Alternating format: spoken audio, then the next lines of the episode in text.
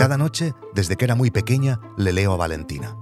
Por sus sábanas, sus cojines y las paredes forradas de papel de rombos a colores han desfilado miles de historias con sus respectivas interpretaciones y voces. ¿Cuánto tardaremos en salir de este bosque? No te atrevas a morder a Totó. Y después de cada párrafo, a veces incluso de cada frase, siempre aparecen preguntas que me esfuerzo a responder siendo lo más preciso posible y también a veces lo tengo que buscar en Google.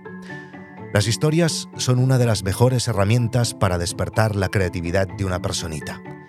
Cuantas más historias escuche y cuanto más viva una vida que le inspire, más fácil será para ella acceder a su creatividad. Y la creatividad es uno de los recursos humanos más importantes.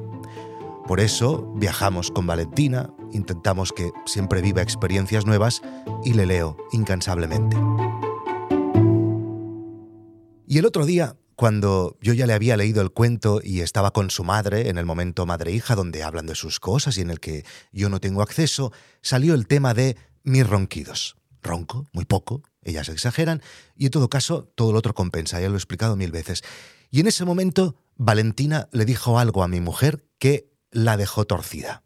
Mami, ¿y por qué no hacemos una app que cuando escuche los ronquidos de papi haga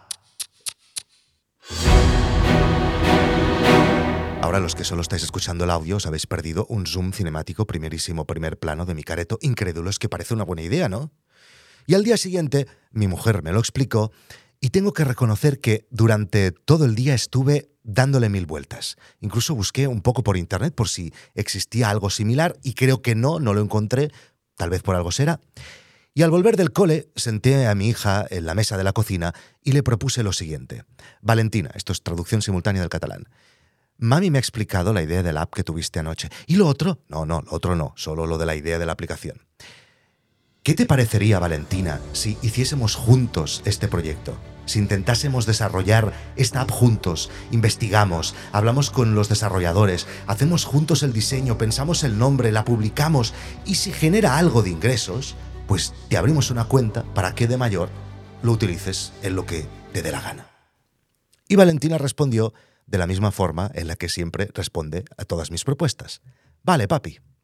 Las últimas que recuerdo son, Valentina, corre, haz las maletas que nos vamos a Alemania que he hecho en falta a mis amigos. Vale, papi. Valentina, montamos la tienda de campaña en el jardín y pasamos la noche. Vale, papi. Valentina, tú sígueme el rollo, coge ese cubo de agua helada que le vamos a gastar una broma a tu madre. Vale, papi. Valentina es una niña increíble, seguro que pensáis lo mismo de vuestros hijos.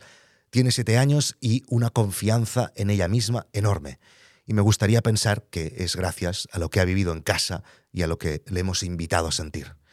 Porque la duda o la desconfianza en uno mismo es uno de los peores enemigos de la creatividad. Y la creatividad es ver lo que otros ven y pensar lo que nadie ha pensado. Así que aquí estamos. Tengo un proyecto con mi hija. ¿Qué ha pensado?